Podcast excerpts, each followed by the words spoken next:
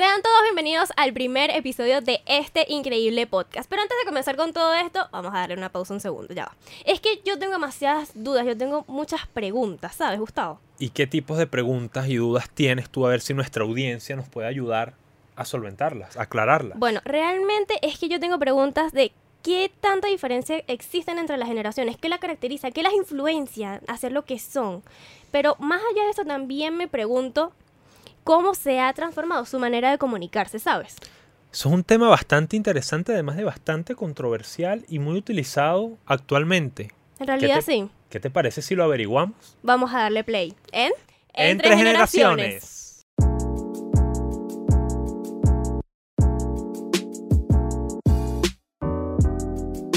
Bueno, yo soy Gustavo Aguilar y los estaré acompañando en este maravilloso podcast y en este maravilloso viaje para aprender y entender un poco más sobre las generaciones y toda esa transformación comunicacional que hay en el presente. Y no estaré solo, estaré acompañado de una bella dama que tendrá el honor, voy a tener el honor de compartir con ella. Y ella es... Ariadna Méndez Maradei. Gustavo, yo pensé que lo ibas a hacer solo. No, no, no, para nada, como no. De verdad, me encantó la presentación, pero me asusté por un momento. Yo dije, no, no, se va a robar el podcast, ¿qué tal? No, la verdad es que pueden, para antes de seguir, pueden seguirnos por nuestras redes, arroba gustavito.98 y Y bueno, mis redes sociales, arroba Ariadna Maradei con Y al final. Y también nos pueden seguir por las redes sociales de nuestro podcast que se los vamos a dejar aquí abajito. Así que bueno, de verdad, entre generaciones. Gustavo, cuéntame. Entre generaciones. Cuando hablamos de entre generaciones, ¿qué, qué, qué se nos puede venir a la mente? ¿Qué, ¿Qué se le puede venir a nuestra audiencia a la mente? Bueno, muchísimas generaciones en las que nos encontramos. Exactamente, o sea, las clasificaciones a las personas para, para poder entender hay que clasificar. Exactamente, la gente tiene que aceptar su edad, tiene que aceptar su cédula. O sea, ni más ni menos. Y es por esa razón que nosotros traemos un caso de estudio que es desde los baby boomers, léase la generación de nuestros abuelos, nuestras abuelas, hasta ¿qué generación? La generación Z, exactamente. A la cual pertenecen estos humildes servidores. Tal cual.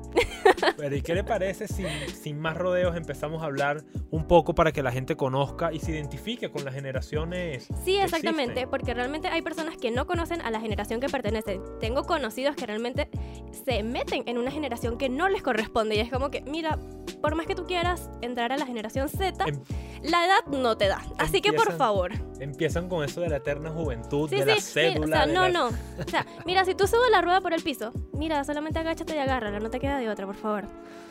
Bueno, bueno, e- e- esos son temas que no, en los cuales no podremos ahondar ahorita, pero, pero sí podremos darles una guía para que ustedes se identifiquen y sepan qué pertenecen, en Exactamente. qué periodo de la historia están. Sí, somos historia, gente. Somos historia. Nosotros hacemos la historia. Y para hacer historia, pues aquí estamos para darle un poquito de conocimiento. Ok, empecemos entonces con la primera categoría o la primera generación que eh, es el estudio del cual nos basamos, del cual partimos, y es la generación de los baby boomers. Exactamente.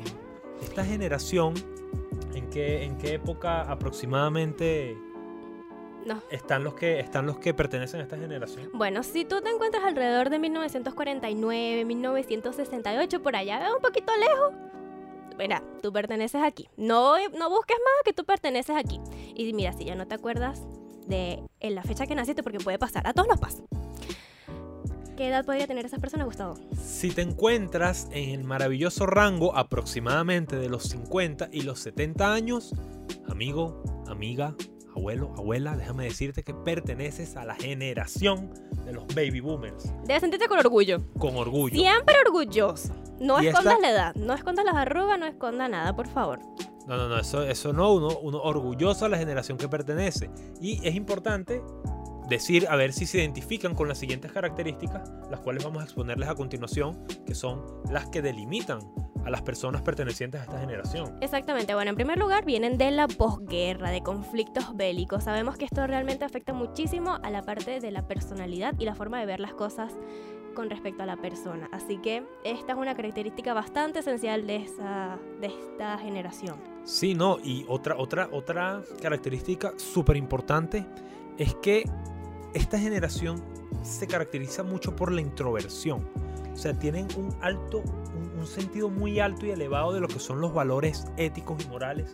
Y a pesar de ser personas introvertidas, tienden a actuar con mucha seguridad. No, claro, es que si tú pones el ejemplo, yo pongo el ejemplo a mi abuela. Mi abuela es, se hace así y se hace así y se hace así y esto se tiene que hacer así y tú vas a la casa de ella y tú le dices así, tú le dices esto y tú le dices aquí. Tienen autoridad, tienen, transmiten seguridad y, Y tiene que ser así hora. porque si no, así no es.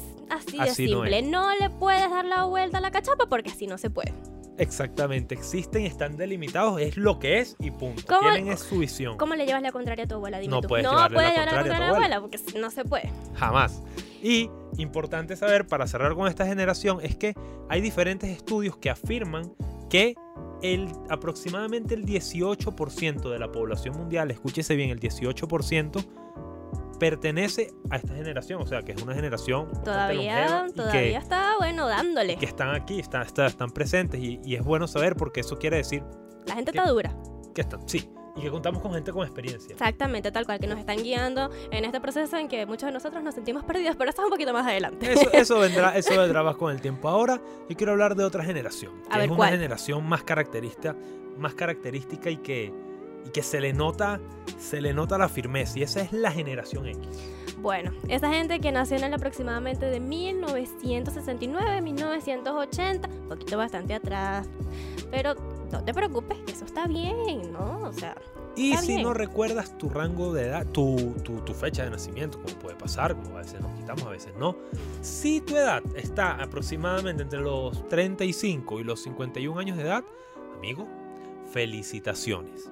Eres de la generación X. exactamente. O si eres del tipo de persona de que, no, mi fecha de nacimiento está mal, esa no es mi edad, porque realmente conozco muchísimos casos. Mira, deja de mentir. Tampoco es mentir por convivir. Así que, por favor, acéptalo y ya. Sí, la, la, la cédula no miente. No, por no favor. miente. No, no, no. Así que ya. Ahora, Ariadna, ¿qué te parece si nos dices las características de esta generación? Bueno, realmente esta generación encontró la independencia bastante rápido porque fueron relativamente abandonados por sus padres. Entonces tuvieron que salir a la calle a ser adultos desde jóvenes.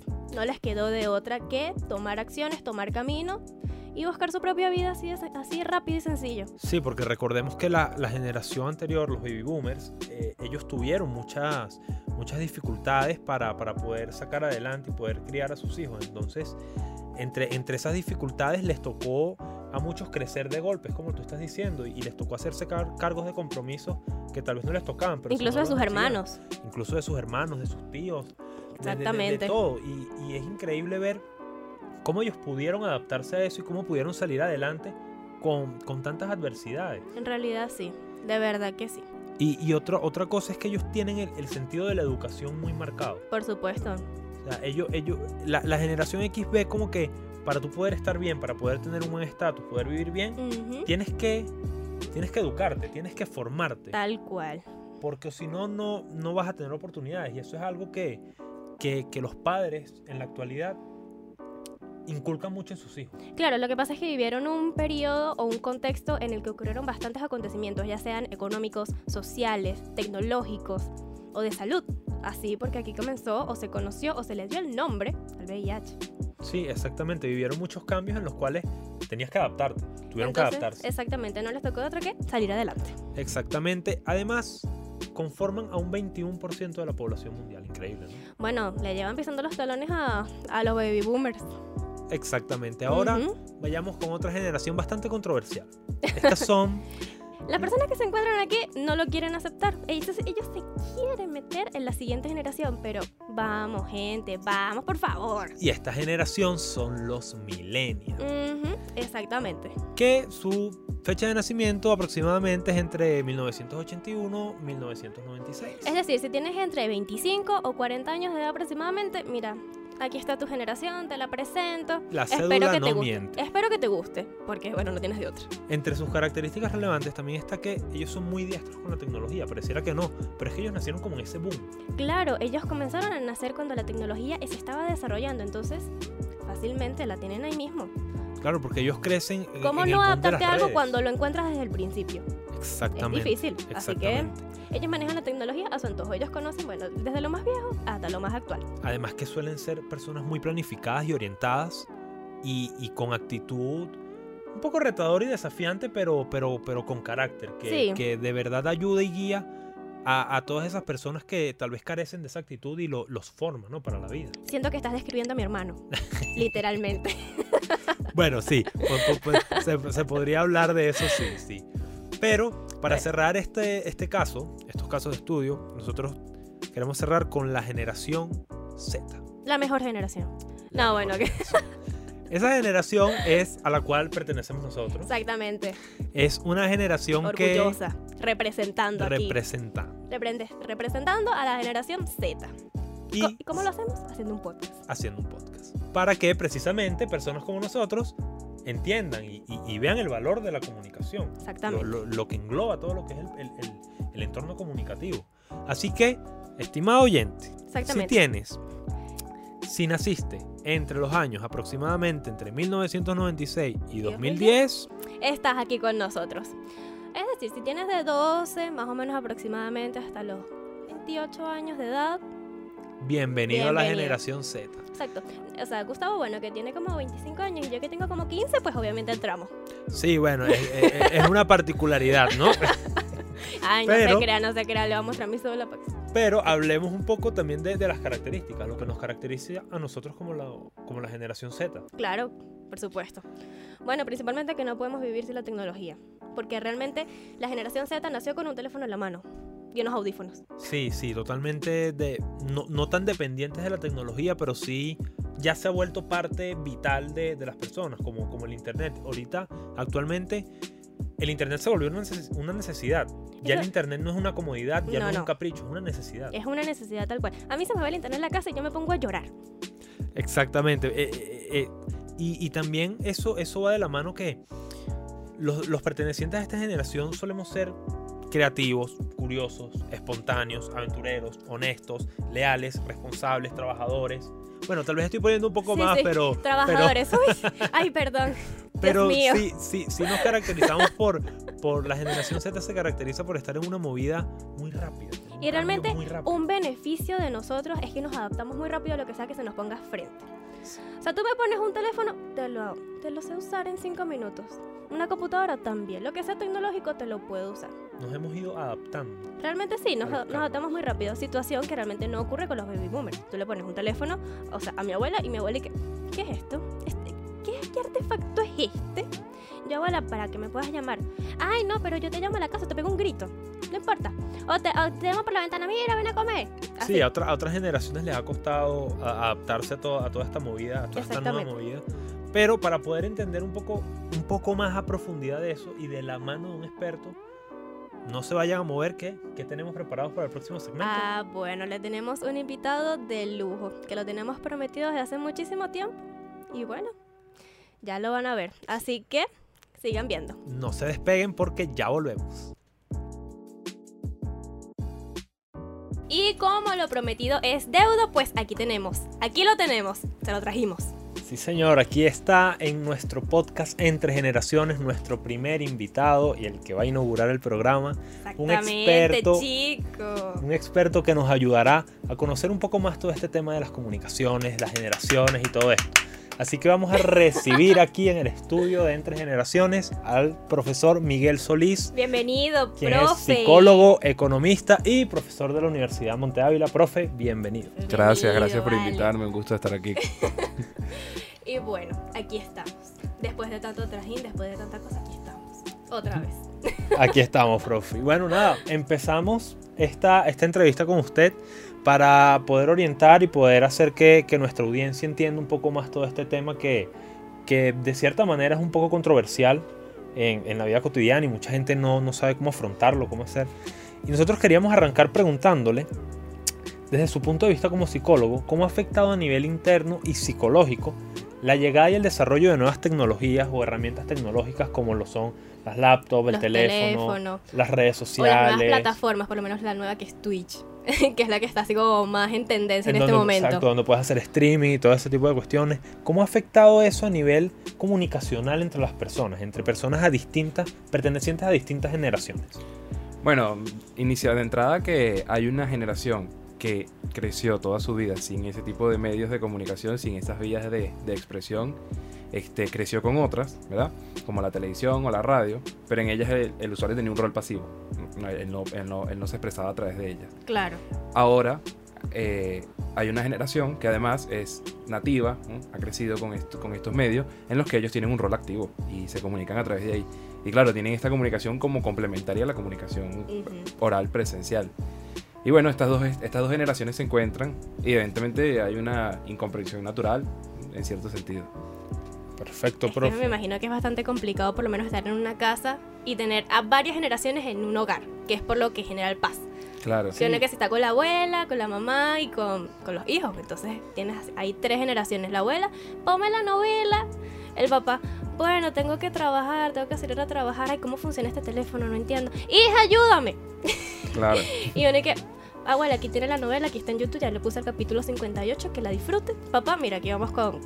Aquí se hace, tú le das aquí play y el teléfono prende. Sí, incluso a nivel de interacción también me he encontrado en, en casa de mis compañeros, en casa de amigos, que no, no van y buscan a la mamá o al papá o al que- sino que lo llaman por teléfono. O sea, estando en el cuarto y su mamá en la sala, no les gritan, no los van a buscar, sino que, mamá, mira, puedes venir un momento. O sea, la, la- la Sí, en comunicación sí. ha migrado ya ha cambiado tanto. No sé si eso, claro, ¿qué, qué- sí. qué punto de vista, de- de cómo lo ve usted, desde qué perspectiva No, lo no, puede ver. ef- efectivamente, por ejemplo, ah, me ha pasado muchas veces que, que cuando no interactúo con generaciones mayores les dice, bueno, pero escribe, eh, déjamelo escrito en un mensaje, ¿no? Así por- te dan una instrucción y déjalo escrito un mensaje. O la típica, ¿no? Te mandan la dirección, número, calle, edificio, Sí, portón. y es como que... Y tú, eh, y tú simplemente aceptas la... O sea, solamente utilizas la, la El GPS. ubicación. que- que no lo entonces- tienen GPS, porque aquí no entonces- nos sirve, no, no me sé ubicar. Claro, entonces es curioso porque tú eh, te parece lógico escribirle un mensaje o llamar a tu mamá por teléfono estando en la misma casa, pero te puede parecer una locura que tu abuela llame el teléfono de la casa eh, un miércoles a las 3 de la tarde y como no tienes el celular al lado, tienes que pararte que el teléfono de la- está en la no. cocina. Entonces, evidentemente No. hay dos maneras completamente distintas de comprender eh, la comunicación adecuada y pensar que es cómoda para el otro. Y bueno, ese es el reto del día a día en ese sentido. Exactamente. Profe, y ahora que estamos hablando, que estamos tocando ese tema, ¿usted cree que debido a todo esto que estamos conversando, ha habido algún descenso en, en la manera de comunicarse, de, de que las comunicaciones entre las personas se eh, estén, estén en declive? Ya no sean... O sea, De es más fácil tener una, una conversación a nivel tecnológico que a nivel de persona. O sea, por lo menos yo le coloco mi caso. Realmente se me hace mucho más fácil tener una conversación por WhatsApp que en persona. Claro, yo creo que siempre van a nacer, por decir así de una manera, siempre van a ser personas a las que les es más agradable la conversación presencial. Eh, y habrán personas a las que no. Yo, por ejemplo, contrario a Ariadna, no, no soy, no, no, por WhatsApp soy muy antipático, muy seco, o lo que sea, o, o no soy agradable, mientras que, que porque por en persona puedo hacerlo mucho más. Entonces, evidentemente, yo creo que siempre hay personas que tienen preferencia por un medio o el otro. Y, y ahora lo que hay es que, bueno, eh, las personas que preferían comunicarse por, por, por medios que no era el presencial o, el, oral tradicional, ahora tienen esas alternativas y tienen pues se pueden refugiar ahí. En ese sentido, me imagino que sí habrá habido un descenso, ¿ah? aunque no tengan ahorita un dato empírico, un estudio longitudinal que lo haya probado, pero me imagino que sí hay un descenso porque, bueno, aquellos que tienen preferencia tienen esos, esos espacios este, ahí esperándolos, pues, ¿no? Todo el tiempo. No, claro. Profe, me da curiosidad. ¿Usted utiliza stickers en WhatsApp? Claro, ¿Sí? claro, sí. Lo Porque como dice que es fabrico. un poquito así como antipático por no, y WhatsApp. lo fabrica. O sea, yo No, no, no, lo Y fabrico. lo fabrica. Lo fabrica. y lo Claro, fabrica. si veo algo bueno, si veo material vale. lo fabrico. No, por supuesto, no, y yo mando muchísimos memes, muchísimos memes. O sea, de hecho, Ah, no, entonces no es, anti- no es tan, tan antipático. No, pero, o sea, claro, pero tú dices, este, soy antipático en el sentido de que no, no me quedo conversando ni nada, eh, ni, ni te doy mucho feedback, pero siempre tienes un meme mío, pues, siempre, siempre, siempre. Siempre hay un meme ahí, aunque no sé, porque no sé, uno, uno asume que el meme se interpreta como cariño, pero Sí. no necesariamente. En E realidad incluso sí. hay gente que te dice, bueno, tanto meme, pero no me preguntas ni cómo estoy, ¿no? Exacto. Bueno, sí, es verdad. Y que bueno, ¿cómo estás con un sticker? Exacto. Bien, excelente, fabuloso. Sí, incluso la simplificación de palabras, ¿no? Ya, ya a A veces. mí se me hace ya- más fácil a veces hablar por stickers que con palabras. O sea, el sticker me representa. No sé cómo expresarlo en palabras, pero en stickers, excelente servicio. Sea, Bueno, yo creo que para mí el problema es que hago los stickers y después no, no consigo dónde usarlos y me voy desesperando. Ah, no, lo siento, yo soy una persona organizada que organiza sus stickers de, de triste, de amor, de desesperación, de crisis. Entonces, yo, una, Ah, una mujer claro. organizada. A lo mejor haces un sticker tan random que después no sabes cuándo usarlo. Ah, sí, bueno. tal cual, tal cual. ¿Esto qué significa? No, no tiene... Profe, otra pregunta. Eh, es algo que yo estaba conversando con mi papá esta mañana porque íbamos en el carro y entonces, bueno, estábamos viendo que sí, las calles, la gente, que no sé qué. Entonces yo- mi papá viene y me pregunta, no sé, me pregunta cualquier cosa. Y entonces le digo, papá, ¿cómo fue tu niñez? O sea, cuéntame un poquito de cómo jugabas, cómo, cómo era eso. No, bueno, porque el papagayo, el que lo llegara más lejos era el que ganaba, que no sé qué, y las metras eran lo máximo, eh, que la perinola, que no sé qué. Y yo, papá, pero ¿cómo funciona eso? ¿Cómo se juega eso? ¿Cómo se come eso? O sea, yo no entiendo. Yo, yo me acuerdo que de chiquita yo sí veía a mis compañeros algunos de clase jugar perinola en el salón. Yo nunca pude, o sea, no, no le podía dar a la perinola. Entonces, mi papá tuvo una generación totalmente diferente, un modo de crianza totalmente diferente, una niñez totalmente diferente a la mía, que yo prácticamente ya nací cuando ya la tecnología estaba creciendo, ya estaba en un auge. O sea, yo tenía que como 5 años y ya yo tenía mi primer teléfono jugando, eh, ¿cómo es? La serpentica esta del Claro. laberinto, la cosita que, que come cositas. Entonces, eso afecta en la forma en que nos comunicamos actualmente. O sea, eso, esa crianza, esa manera de la niñez, ¿eso tiene alguna relevancia a lo que somos actualmente? Sí, sí, no, sin duda. O sea, porque el, hay una serie de habilidades sociales que se tienen que formar en interacción con los pares o, con los adultos, este, jugando eh, e interactuando todos los días. Y esas habilidades se forman y además una vez que las formas te sientes cada vez más cómodo con ellas. Entonces, por supuesto, si no estás expuesto a ellas, este, se te hacen muy aterradoras. No sé si hay un periodo crítico de formación de esas habilidades, tanto que vas a quedar aislado y no lo vas a tener nunca. Eventualmente, si, si por ejemplo, te sumas, te, te- te gradúas y en la universidad sales más, las adquirirás con el tiempo. Pero, pero sí, sí, sí, si no, si, si, si no las tienes, por ejemplo, con la pandemia, ¿no? Las perdieron por un, por un tiempo y a la gente le dio después mucho, mucho temor retomar la presencialidad o volver a, a de nuevo interactuar continuamente con las personas. Pero yo insisto que esa, ese tipo de comunicación es necesaria, todo el mundo la desea y, y eventualmente todo el mundo la valora, aunque en ocasiones pueda dar mucho miedo. No, claro. O sea, por lo menos usted jugó eso. Usted jugó perinola, papagayo. No, no jugué nada de eso. Porque Gustavo, que, que- es de mi generación, él sí lo jugó. Sí, Entonces, es que incluso era lo que conversábamos ante- antes de salir al aire aquel programa, y es que nuestra generación, la generación de Ariadna, la mía, eh, es quizás está marcada por un inicio y por un final. ¿A, a qué me quiero referir con esto? Y por eso se lo quiero preguntar a usted para que me dé su opinión profesional. es que, por ejemplo, yo me crié con personas con las que jugaba metra, jugaba, jugaba al escondite, jugaba al aire, jugaba ese tipo de cosas, pero también tenía, estaba como en pleno auge tecnológico, estaban los teléfonos, ya uno de los, los móviles, ya uno los tenía, el internet, las computadoras. Eso, eso tiene algo que ver en, en- la forma de, de nosotros poder comunicarnos actualmente. Eso te- te- tendrá algún, algún sentido psicológico, interno, que, que, que demuestre eso. Bueno, a ver, si, si tú te crías con eso, obviamente te sientes cómodo con eso, lo usas, es parte de tu vida. no sé cómo se usa. Este, si tú no lo hiciste, pues, bueno, no tienes ni idea, pero hay otras, o sea, aunque no hayas jugado tazos, metras, este, lo que sea, trompo, este, hay otros juegos que siempre te dan, o sea, te podemos proponer un juego ahorita, podríamos hacerlo y, y a cualquiera le puede parecer divertido, ¿no? Siempre está, siempre está esa potencialidad. Bueno, y de comunicación, sí. eh, eh, jugar esos juegos, me imagino que hace que tú ah, bueno, te hagas más vivo, te hagas más espontáneo y, y eventualmente tu comunicación sea distinta. Pero como lo comentaba antes, no creo que sea nada que no se pueda recuperar. Pues, aquel que no le haya desarrollado, no creo que no lo pueda recuperar. Hasta ahora no ha sido tan grave, ¿no? Hasta ahora no tenemos los primeros niños criados en el metaverso completamente aislados, ¿no? Bueno, falta muy poco para eso. Sí, se Por los vientos que soplan falta muy poquito. y ahí veremos. Porque bueno. Profe, y otra consulta. O sea, la tecnología realmente, ¿qué tanto puede afectar a nuestra manera de poder socializarnos? Por ejemplo, yo pongo mi caso porque me cuesta muchísimo a veces socializar con las personas. A veces yo prefiero agarrar mis audífonos, ponérmelos, prendo las lucecitas de mis audífonos, pongo la música a todo volumen y me desaparezco del mundo. Claro. O sea, ¿qué tanto puede afectarme, por ejemplo, a mí de una, de una forma social? Bueno, yo creo que también se ha gestado mucho el mito de que, de que ahora estas generaciones, eh, es decir, ya no quieren socializar o, o antes todo el mundo socializaba muchísimo y ahora se perdió. Yo creo que al contrario, eh, lo, que, lo que pasa es que hay personas que nunca, porque socializar siempre es un esfuerzo. Claro, y es un además- esfuerzo muy grande. Y además este, lo haces porque se presenta como una necesidad auténtica. Y incluso para muchas personas puede ser muy abrumador. Personas muy introvertidas, socializar, y especialmente en grupos grandes, puede resultar muy abrumador. Entonces, eh, y es agota, te agota, te, te, te saca energía. De hecho, hay gente que, se, hay gente que dice, como muy de introvertidos, ¿no? Dicen, yo me recupero estando solo y me gasto estando junto, Lo he escuchado, estando sí. con gente. Sí. Y hay gente que siente que se recupera estando con grupos y se agota estando solo. Entonces, ese tipo de personas siempre existieron, porque esos son factores de personalidad que no deben haber cambiado sustancialmente la población con años anteriores. Entonces, ahora lo que hay es que lo- para los introvertidos hay un nuevo mundo. ¿Mm? Y bueno, este, de metaverso. ahí- no, no, no, no necesariamente, pero ponerte los audífonos es una forma. Eh, antes habría sido irte a la biblioteca y pasar toda la tarde ahí, o, o pintar. Que bueno, o- ahora puedes agarrar el libro aquí, tú prendes el teléfono y, y lo buscas. Claro, claro, ahorita, ahora, ahora hay muchas cosas que pueden hacer los introvertidos y da la impresión de que, de que las personas interactúan menos, pero las personas que están interesadas en interactuar van a buscar cómo.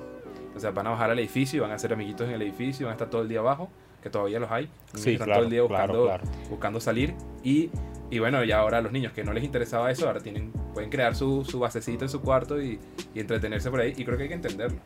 Y, y- eso no les podría afectar a ellos a nivel social, a nivel de relaciones, la- las habilidades sociales a la hora de comunicarse, incluso hasta con sus mismos padres. Eso no, no influye. Bueno, yo creo que lo, lo preocupante en ese caso no es tanto si la persona interactúa socialmente, espontáneamente, porque lo prefiere y lo busca activamente. Cuesta. Como, Eso cuesta mucho. Como porque si le toca es capaz de hacerlo. O sea, yo creo que ese es el criterio re- relevante. Yo mismo lo veo. Tengo amigos muy introvertidos y, y me sorprende a veces que uno piensa que son malos eh, que interactuando socialmente con los demás, pero de repente te sorprendes porque cuando tienen que hacerlo, porque por ejemplo van a una reunión de trabajo y, y- y, bueno, y buscan la forma de, de- de- de interactuar con la gente y lo logran y lo logran bien y es muy asertivo y es muy y lo hacen y con- con- lo, lo- lo- se consigue sentirse cómodos, pues, ¿no? Qué Entonces, lindo. no es tanto como, como que no tengas la preferencia, como que bueno, sí desarrollaste las habilidades. Yo creo que eso es lo más importante. Si tú te das cuenta que está este joven o este niño y de verdad cuando tiene que interactuar, no solamente que no lo prefiera, sino que además le cuesta mucho, bueno, podríamos estar hablando de algún miedo, alguna ansiedad social o otro tipo de cosas. Y en ese caso sí valdría la pena, eh, bueno, referirlo a un profesional, pues. Profe, me da ansiedad los exámenes orales, ¿cómo hacemos? Bueno, no, yo hice el examen oral y nada más, nada más haré uno. Ya los próximos, además que el examen oral les ayudó muchísimo. Bueno, Eso sí es verdad, pero ¿a qué costo? De verdad.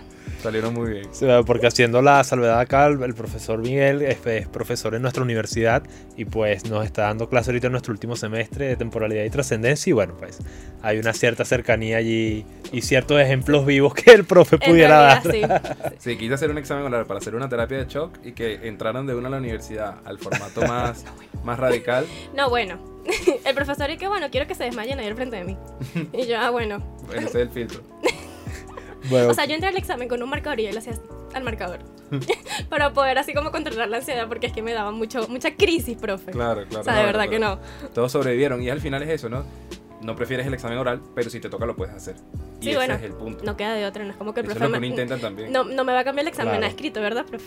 Claro, no, no, ya no. O sea, si la situación, ah, por más que tú te, volviendo, llevándolo otra vez al tema de la, de, la, de la comunicación, por más que tú te aísles, si la situación te obliga No a, interactuarlo, te- o sea, va a haber que hacerlo. Me imagino que hay algún proceso cognitivo que, que, que activará eso. Bueno, mira, no Claro. nos gusta, pero tenemos que hacerlo. ¿A qué costo? Claro. Bueno, ni Claro, modo. por ejemplo, pasa mucho con, con lo que siempre dice, no, no discutas en pareja por celular. Entonces, por ejemplo, siempre Mm. es bueno que No, trates de terrible. llevar No lo esas hagan. conversaciones, claro, esas conversaciones al presencial.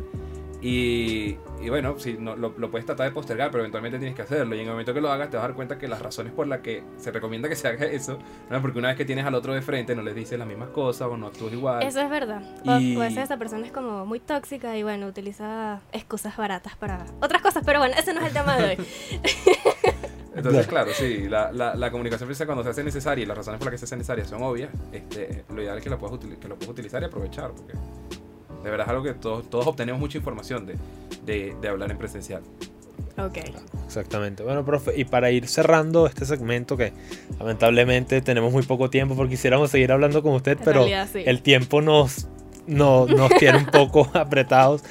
¿Qué recomendaciones pudiera usted darle a los jóvenes para, para entender los mensajes de sus padres, lo que sus padres quieren comunicar y cómo y qué recomendación le daría a los padres para entender a los hijos? Porque muchas veces hay, hay papás que no saben cómo dirigirse a sus hijos, porque no, no tienen miedo a, herirlos, no quieren que, que pasen la misma situación que ellos pasaron. Entonces, ¿qué recomendación desde su punto de vista profesional podría darle a esos padres y a esos jóvenes para mejorar la comunicación en casa? Hablar con la verdad.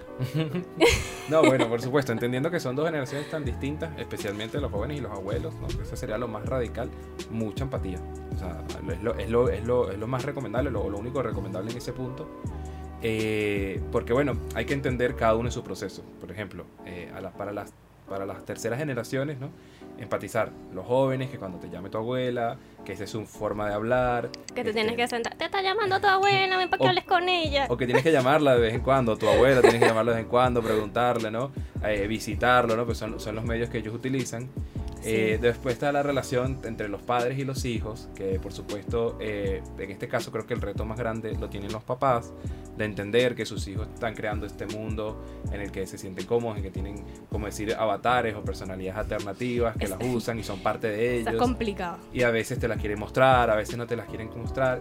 Además, creo que en ese, en ese sentido el reto principal que tienen los padres es que es, es normal que se preocupen por las, por las actividades que llevan a cabo sus hijos en las redes sociales, ¿verdad? Porque pueden ser de, de- de mucho riesgo, algunas pueden ser de mucho riesgo. Y en ese sentido, eh, diferenciar entre si esto no lo comprendo porque es algo de otra generación o esto no lo estoy desaprobando porque es una conducta de riesgo, ¿verdad? Eh, es difícil, ¿no? Es difícil a veces, a veces saberlo.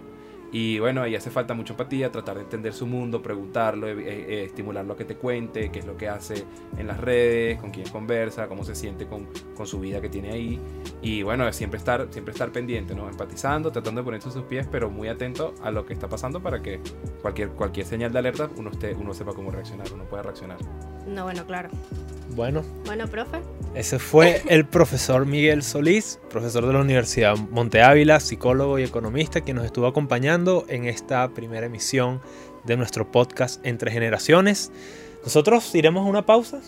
Y ya venimos para despedir esta primera emisión, este primer episodio del podcast. Así que ya va. No, no le vayan a quitar, no le vayan a quitar, todavía quédense ahí. Ya venimos.